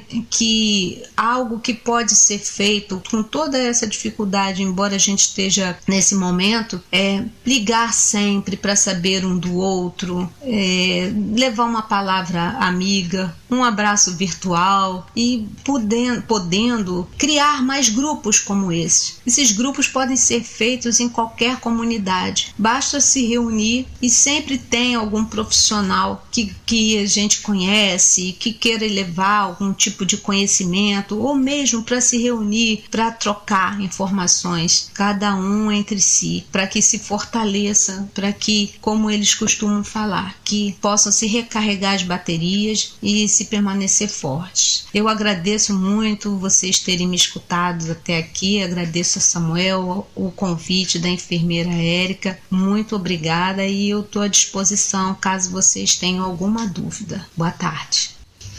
É importante ressaltar que essa atividade é desenvolvida no serviço público e viva o SUS! Grato, grato, uh, Ana Lúcia, né? Viva o SUS, com certeza, né? Vamos enaltecer né, o nosso Sistema Único de Saúde. Né? A gente que agradece aqui é, a sua colaboração uh, aqui no nosso programa, né? E, e eu vou só passar aqui, né? É, mais uma vez o, o, o nosso contato, 2156 Lembrando, DDD 88, né, 2156 2939 para possíveis dúvidas em relação né, a esses temas aqui que estão sendo é, abordados no nosso programa ou 9802 4929 24 é o DDD 88 9802 4924 é o meu número aqui eu estou esquecendo Pois é, muito obrigado, Ana Lúcia, né, por sua colaboração hoje no nosso programa. Né, mais uma vez agradecendo a participação né, dos profissionais, o pessoal do Rio de Janeiro, né, da Fiocruz, né, a, a Graça também, né, tá ligada aqui no nosso programa. Um abraços para toda essa, essa turma que está aí nos escutando. Abraços para a, a, a, turma lá de Mossoró também. Um abraços para o pessoal é, lá de Blumenau também, né? Um abraço pro pessoal de Alagoas, Maceió, Sérgio. Um abraço para toda essa turma que está aí é, na escuta do nosso programa. Um abraço também é, aqui para nossa comunidade, para as demais comunidades, né? Também. Ah, para Ana Lúcia, agente de saúde, ela que é lá do Pinto Madeira. Pinto Madeira. É, a nossa poetisa, né, Ana Lúcia, vez ou outra ela está aqui participando do nosso programa. A sua irmã, a Rita também, né, um abraço. Ela que é do Alto da Penha, né, se eu não me engano. A nossa agente de saúde aqui, Ana Cláudia, está sempre é, aqui na escuta do nosso programa. Um abraço, Ana. Ah, e todos os nossos ouvintes, né, as demais é, comunidades, o pessoal lá da, da Unidade Básica de Saúde Grangeiro 2, né? Um abraço para toda essa turma aí, os profissionais. Amanhã que é dia do médico, né? Se eu não me engano. Dia 18. Amanhã, dia do médico, né? Desde já a gente dá, uh, parabeniza a esses profissionais aí que estão na linha de frente, né? Uh, doutora Isabelle, doutora Isabelle, um abraço especial, né? Doutora Isabela que participa também do nosso programa. Está à disposição, né, doutora Isabelle, é, para possíveis dúvidas também além dos demais profissionais que estão participando do nosso programa hoje. Ah, temos agora, sim, agora a gente vai falar com a enfermeira Ana Raquel Vieira da Estratégia de Saúde da Família, é, José Ribeiro da Cruz aqui na cidade do Crato, ela que vai trazer o tema melhor idade com saúde. Seja bem-vinda aqui, Ana Raquel nosso programa. Muito boa tarde. Boa tarde, Samuel. Boa tarde, ouvintes da Rádio Literária do Carrapato. Eu sou a enfermeira Raquel Vieira, trabalho na Unidade Básica de Saúde José Ribeiro da Cruz, também conhecida como PSF Recreio. Estou aqui junto com vocês no programa Mais Saúde para falar sobre um projeto que eu sou apaixonada que é o nosso projeto De Olho no Ponteiro. Esse projeto De Olho no Ponteiro ele nasceu após fazermos uma avaliação socioepidemiológica da nossa população adscrita. A gente observou, a partir dessa avaliação socioepidemiológica, que nós tínhamos uma inversão na faixa etária dos nossos pacientes. Enquanto anos atrás nós tínhamos uma população essencialmente jovem, atualmente a gente pôde perceber que havia um grande número de pacientes acima de 60, 65 anos. A gente pode ver também, a partir dessa avaliação, que uma grande parte dessas pessoas apresentavam comorbidades como hipertensão, diabetes, problemas articulares como artrite, artrose. Foi percebido também, através das avaliações socioepidemiológicas e avaliações em consultório, que esses pacientes apresentavam um declínio físico próprio da idade e também um declínio psicológico, em virtude da saída do mercado de trabalho, algumas vezes de uma falta de socialização com a própria família, com a sociedade. E esses fatores estavam minimizando o potencial que esses pacientes, que são tão importantes para nós, tinham em suas vidas. A gente percebeu também uma diminuição da autonomia nesses pacientes. E daí a gente percebeu que era necessário que fosse desenvolvida alguma ação para sensibilizar os idosos sobre o cuidado com a sua própria saúde. Então, depois de muito avaliar, muito pensar, a gente percebeu que era hora de desenvolver um projeto que alavancasse esses pacientes para uma melhora na sua socialização. Então esse projeto ele tem como objetivo diminuir o impacto natural do envelhecimento nas capacidades físicas e mentais dos nossos pacientes da melhor idade, estimular um bom relacionamento familiar e social para esse paciente, proporcionar uma maior autonomia para esses cidadãos e, consequentemente, já que as ações todas visualizam uma melhora na qualidade de vida, elevar a autonomia desses pacientes frente às atividades do dia a dia, frente ao seu relacionamento com familiares e com a própria comunidade. O público-alvo desse projeto são os pacientes acima de 60 anos. Nós não definimos gênero na criação do projeto, mas o projeto acabou atraindo uma população feminina. E como funciona esse projeto?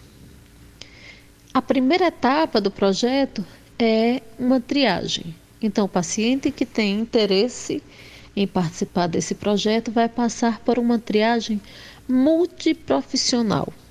Ele vai ser avaliado por enfermeiro, médico, nutricionista, educador físico e farmacêutico. Nessa avaliação, nós vamos contemplar todas as potencialidades e as fragilidades desses pacientes.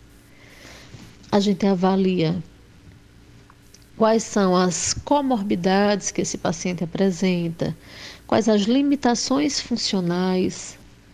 A gente avalia se esse paciente está com o peso ideal, acima do peso, abaixo do peso e realiza as devidas orientações, a gente avalia qual a medicação que esse paciente utiliza, se há algum impedimento para a prática de atividades físicas e, baseado nessas informações individualizadas de cada participante do projeto, vamos dando os devidos encaminhamentos. Passada essa primeira fase da triagem, esses pacientes são encaminhados para a prática de atividades físicas, devidamente orientadas por um educador físico, orientadas e acompanhadas. Então, esses pacientes passam a ter aulas duas vezes por semana com o educador físico. Como o espaço do nosso posto é pequeno, essa, essa prática das atividades físicas acontece na escola Pintando 7, que é uma escola na mesma rua do posto e que nós firmamos uma parceria para o desenvolvimento desse projeto. E aí, Raquel, esse projeto para por aí? Na verdade, não. A intenção, como eu disse no início, não é apenas a gente melhorar a capacidade física desses pacientes, mas também a capacidade psicológica. Então, nós realizamos, ao longo desse projeto também, atividades educativas, atividades de socialização como comemorações de aniversário. Nós festejamos as datas comemorativas, são realizados passeios para o horto, por exemplo, e aí a gente vai escolhendo os destinos. E aí a turma toda se organiza e vai visitar esses lugares, vai fazer turismo juntas. E aí nós vamos promovendo a uma ressocialização. O que de bom a gente consegue visualizar nesse projeto ao longo desses quase dois anos de implementação do projeto? No início do projeto, nós tínhamos pacientes que tinham uma mobilidade super reduzida. Eles mal conseguiam se movimentar dentro de suas próprias residências. E hoje, esses pacientes começaram a participar de competições, chegando inclusive a ganhar medalhas. E os depoimentos desses pacientes comprovam que a gente tem conseguido atingir um dos principais objetivos desse projeto: ressocializar esse paciente e promover uma autonomia não só física, mas uma autonomia social, uma autonomia emocional e psicológica desses pacientes, que hoje nos olham e dizem: Eu renasci. E isso nos dá todo o gás para continuar seguindo em frente e ampliando cada vez mais esse projeto, que nasceu pequenininho, com dois pacientes. E aí foi crescendo, foi crescendo, e hoje nós temos mais de 15 pacientes que fazem parte desse projeto e não se imaginam sem. Isso nos dá energia para tentar alcançar o maior número de pessoas, para que mais pessoas tenham sua vida melhorada. E esse resultado, essa, esse discurso desses pacientes que nos dizem o quanto foi importante participar desse, desse projeto é que nos traz hoje aqui, para que outras unidades de saúde conheçam esse projeto e de repente a gente possa estender esse projeto para outras comunidades. Para que as pessoas possam compreender a importância de se reinserir enquanto pessoa, enquanto ser humano holístico, enquanto ser humano completo. E que depois dos 60 a gente não envelhece, apenas amadurece e pode dar o melhor de si. Você é do tamanho que você se imagina. Então, vamos continuar estimulando os nossos pacientes da melhor idade a terem sempre a melhor qualidade de vida. Obrigada pela oportunidade de poder compartilhar com vocês essa experiência que para mim é tão gratificante. Uma boa tarde a todos. Vocês ouviram, né, aí a, a enfermeira Ana Raquel Vieira da Estratégica Saúde da Família, né, José Ribeiro da Cruz, aí na, aqui na cidade do Crato, mais uma iniciativa, mais um lindo projeto, a qual a gente parabeniza, né, é, esse projeto que ela faz. Pessoal, isso é SUS, né? Isso é, é atenção básica, né? Para você ver o quanto é importante, né? O SUS no nosso dia a dia, essas iniciativas, né? E que o poder público, né? Tá, eleição tá aí, né? Então vamos levar isso em conta, vamos levar isso no nosso voto, né? Vamos levar isso daqui de peso no, no nosso voto.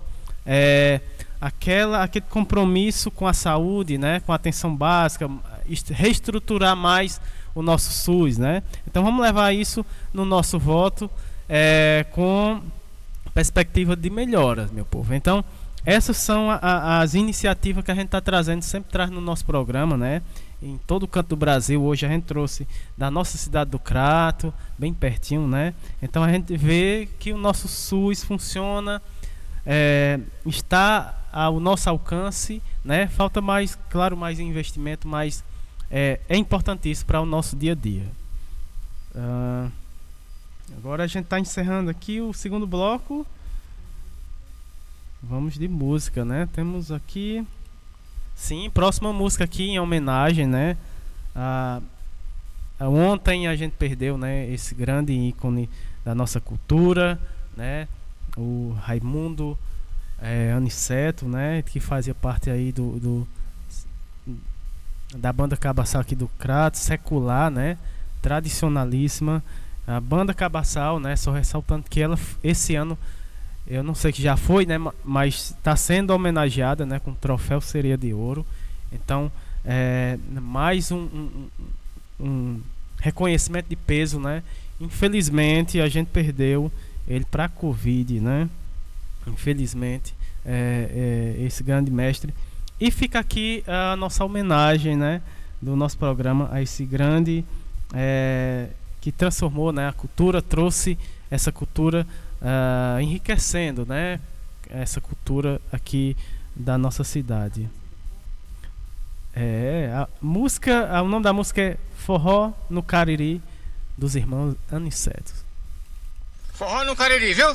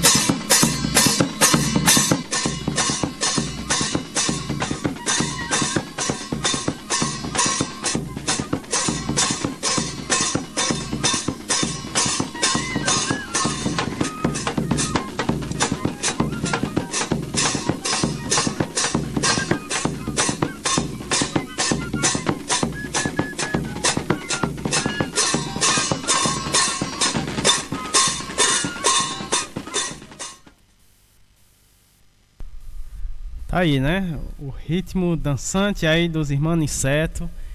Isso é a nossa cultura, né? A cultura aqui do nosso Cariri cearense.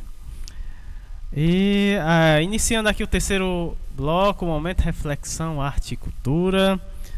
Mais uma vez recebendo aqui a nossa poetisa e odontóloga, a Cristine Nobre. Um abraço para Cristine. Ela, o, a sua poesia de hoje vai falar sobre o idoso. Muito bacana a poesia da Cristine. Vamos ouvir a Cristine Nobre Leite. Idoso. Chega o envelhecimento, some a jovialidade, aumenta toda uma idade, dá até esquecimento. Idade traz sofrimento, mas também muito saber. Um corpo a perecer, o espírito indo bem longe, na natureza de um monge, na essência de um viver. Cristine Nobre Leite. Tá aí a linda poesia da Cristine, né? Falando sobre o idoso, né? Muito bacana. Um abraço para Cristine, ela que está nos ouvindo, né, nesse momento. Um abraço grande. Agora, chegando ela, né? Ela que faz, faz um tempinho que ela esteve aqui participando do nosso programa. É sempre bom ter ela aqui no nosso programa. Um abraço, Valma. Ela que vai trazer aqui crônicas sobre o envelhecer por Cora Coralina, né? A nossa terapeuta holística Valma Alaemia Seja bem-vindo aqui ao nosso programa. Você já é de casa, Valma. Muito boa tarde. Boa tarde a todos os ouvintes. Boa tarde, Samuel. Boa tarde, Érica Formiga. É com muita satisfação que mais uma vez venho atender ao convite de Érica e hoje trazendo um tema diferente, trazendo um texto de Cora Coralina onde ela expressa o seu pensamento sobre o envelhecer. É um pensamento muito interessante e é um pensamento que eu comungo com ele. E é assim que eu vivo. Mas antes de apresentar o texto da Cora, eu trago alguns trechos do livro Alegria e Triunfo 2, Crie Seu Próprio Destino, de Lourenço Prado, do capítulo Homens Famosos na Velhice, onde ele também aborda o tema sobre o envelhecer, bastante interessante. E ele diz assim: os homens julgam que em algum lugar existe uma fonte mágica, cujas águas dariam juventude e outras alegrias. A única fonte, como provam a ciência, o tempo e a experiência, está dentro de você. A fonte de prazer que a juventude tanto deseja está dentro de você e é facilmente acessível, sempre acessível. Bom trabalho, amizade sincera, bons pensamentos, ideias elevadas. A aplicação do presente na preparação de maior utilidade para o futuro são as coisas que realmente valem e que fazem da juventude aquilo que devia ser e da velhice o que pode ser. A natureza se expressa em todas as formas renovadoras e que se desenvolvem. Ela dá a saúde, a juventude e a beleza. Você deve se compenetrar de que, a todo momento na sua vida, você está absorvendo a vitalidade de uma fonte inesgotável e renovando o corpo com forças criadoras, vindas diretamente do coração da vida. O seu corpo é composto de unidades sempre mutáveis e é adaptável ao que a sua mente modela. Existe um químico interno a cargo do laboratório humano. Ele conhece as suas necessidades e trabalha incessantemente para formar e reconstruir seu corpo com perfeição de todas as funções. Se não o embaraçar com métodos errados de pensar e viver, ele fará seu trabalho perfeito. E você se conservará com saúde perfeita e juventude contínua. Você não envelhecerá nem se enfraquecerá com o avançar dos anos, mas sim se tornará mais eficiente, mais brilhante no intelecto, mais útil ao mundo, pelo desenvolvimento de suas faculdades e a inspiração que lhe virá de conhecimentos e experiências acumulados. Esse é o texto do Lourenço. Muito bom. E agora compartilho com vocês o texto de Cora Coralina. Ela diz assim: Eu não tenho medo dos anos e não penso em velhice. E digo para você: não pense. Nunca diga estou envelhecendo, estou ficando velha. Eu não digo.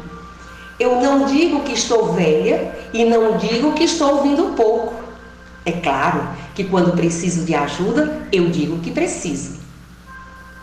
Procuro sempre ler e estar atualizada com os fatos, e isso me ajuda a vencer as dificuldades da vida. O melhor roteiro é ler e praticar o que lê. O bom é produzir sempre e não dormir de dia. Também não diga para você que está ficando esquecida, porque assim você fica mais. Nunca digo que eu estou doente, digo sempre estou ótima. Eu não digo nunca que estou cansada, nada de palavra negativa. Quanto mais você diz estar ficando cansada e esquecida, mais esquecida fica. Você vai se convencendo daquilo e convence os outros. Então, silêncio. Sei que tenho muitos anos. Sei que venho do século passado e que trago comigo todas as idades mas não sei se sou velha, não. Você acha que sou? Posso dizer que eu sou a terra e nada mais quero ser. Filha dessa abençoada terra de Goiás. Convoco os velhos como eu, ou mais velhos que eu, para exercerem seus direitos. Sei que alguém vai ter que me enterrar, mas eu não vou fazer isso comigo. Tenho consciência de ser autêntica e procuro superar todos os dias minha própria personalidade, despedaçando dentro de mim tudo que é velho e morto, pois lutar é a palavra vibrante que levanta os fracos e determina os fortes. O importante é semear, produzir milhões de sorrisos de solidariedade e amizade. Procuro semear otimismo e plantar sementes de paz e justiça. Digo o que penso com esperança. Penso no que faço com fé. Faço o que devo fazer com amor. Eu me esforço para ser cada dia melhor, pois bondade também se aprende. Mesmo quando tudo parece desabar, cabe a mim decidir entre rir ou chorar, ir ou ficar desistir ou lutar. Porque descobri no caminho incerto da vida que o mais importante é o decidir. Esse é o texto.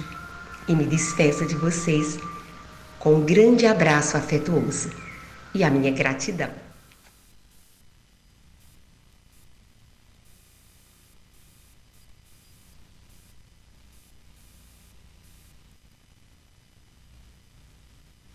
Depressa e leva esse sorriso, porque eu já chorei demais. Hoje me sinto mais forte, mais feliz, quem sabe eu só levo a certeza de que muito pouco eu sei. Nada sei. Conhecer as mães e as manhãs, o sabor das massas e das maçãs. É preciso amor para poder pulsar, é preciso paz para poder sorrir, e é preciso a chuva para florir. Penso que cumprir a vida seja simplesmente compreender a marcha tocando em frente. Como um velho boiadeiro levando a boiada, eu vou tocando os dias, pela longa estrada eu vou. estrada eu sou. Conhecer as manhas e as manhãs, o sabor das massas e das maçãs. É preciso amor para poder pulsar, é preciso paz para poder sorrir, e é preciso a chuva para florir.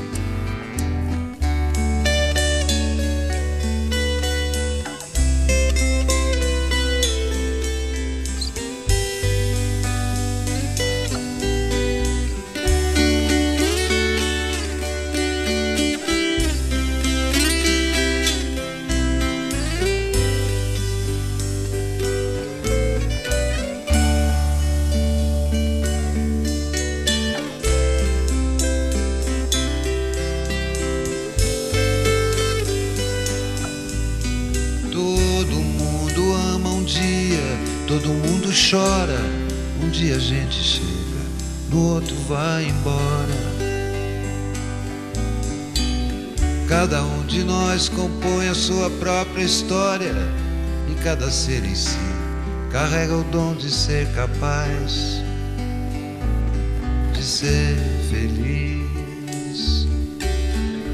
Conhecer as manhas e as manhãs, o sabor das massas e das maçãs. É preciso amor para poder pulsar, é preciso paz para poder sorrir e é preciso a chuva para florir. Ando devagar porque já tive pressa e levo esse sorriso porque eu já chorei demais. Como um velho boiadeiro levando a boiada, eu vou tocando os dias, pela longa estrada eu vou estrada eu sou.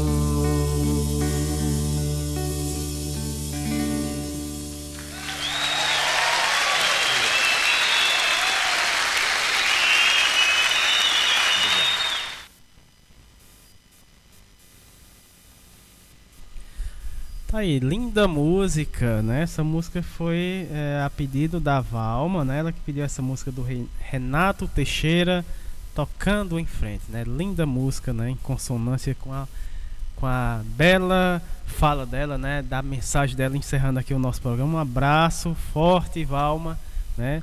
Um abraço forte. É, é sempre um prazer tê-la, você, ter você aqui no nosso programa, né? Trazendo essa mensagem maravilhosa, né? Sempre essa mensagem bacana da Valma aqui no nosso programa. É, Antes de encerrar, temos aqui né, a fala da nossa querida Érica. Mais uma vez aqui. É, Com você, Érica. É só para agradecer a todos os nossos ouvintes, né? E dizer que hoje o programa de rádio Minuto Mais Saúde, ele é um movimento, ele é um ato. É um ato político que faz a gente refletir né, a saúde num contexto ampliado, né, que a gente tenta dialogar com vários setores, mas tendo a comunidade como base para que a gente possa estar tá ecoando a voz das pessoas que compõem o nosso território, dessas necessidades né, de cada um mas que a gente também dialoga com a academia, com os pesquisadores, com os profissionais de saúde de qualquer canto desse país, para a gente fazer trocas e partilhas, porque isso é o SUS. O SUS tem essa universalidade e a gente precisa conhecer o nosso SUS pela sua potência, pela sua capilaridade. Então, minha gratidão a todos os nossos ouvintes, a todos os nossos colaboradores do programa de hoje, na pessoa da professora Dália, do professor Daniel, de Ana Lúcia Portela, né, de Júnior Sobreira, de Ana Raquel, de Valma, de nossa querida Cristine e de todos aqueles colegas que nos escutam, né? Hoje o coletivo Érica e Samuel na Rádio Carrapato é um coletivo de duas pessoas, a gente brinca, mas a gente se sente potencializado porque tem colaboradores que nos motivam, porque vocês nos inspiram, cada um no seu canto. Verdade. É, não vou pecar e não falar o nome, mas cada um que está ouvindo sabe que vocês são nossos inspiradores, né, Mas Samuel? São peças importantíssimas, né, Né? aqui no nosso programa. Para seguir e seguir juntos e com. Então, minha gratidão para todos. Obrigada e boa tarde. Tá aí, né? A fala, agradecemos aqui a presença da Érica Formiga, né? Esteve aqui ao vivo, em a cores, aqui no nosso programa.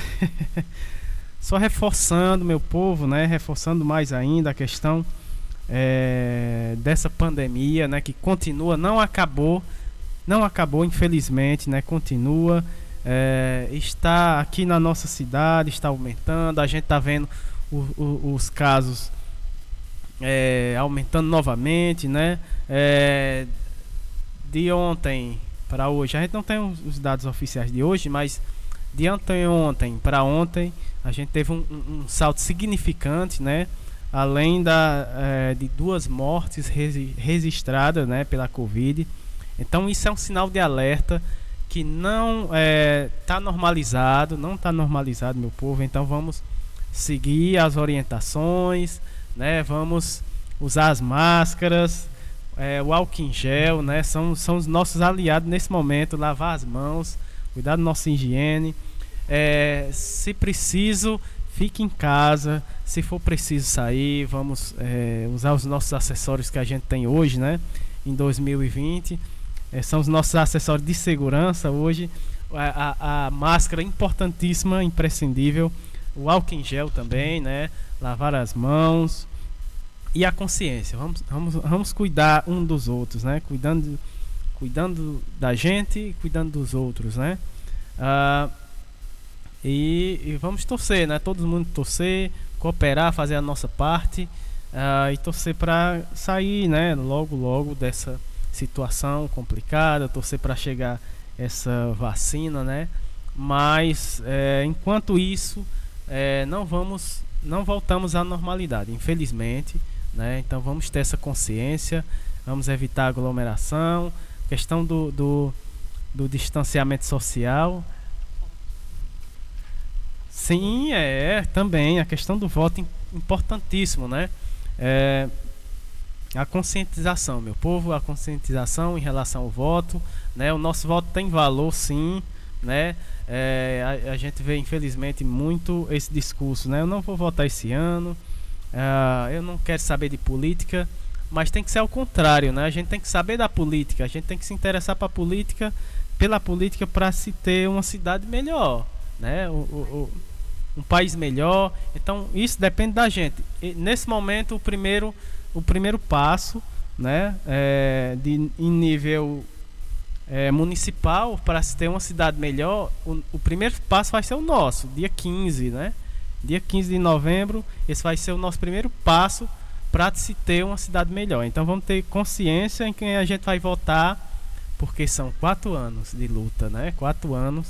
Então vamos vamos votar com consciência, vamos vamos ver, né? Perceber aí, vamos é, ter um- um- uma, uma uma, uma minuciosa pesquisa em relação às pessoas que a gente vai votar os candidatos, né?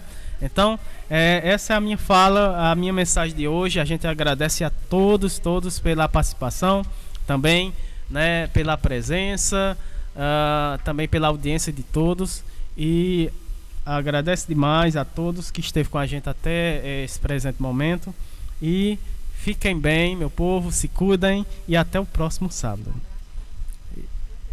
E um abraço para o. Sim, é, o Matheus está fazendo aniversário, né? Um, um abraço. Essa música vai especialmente para ele, né? O aniversariante do dia. Um abraço para toda essa turma massa que esteve com a gente. Até o próximo sábado.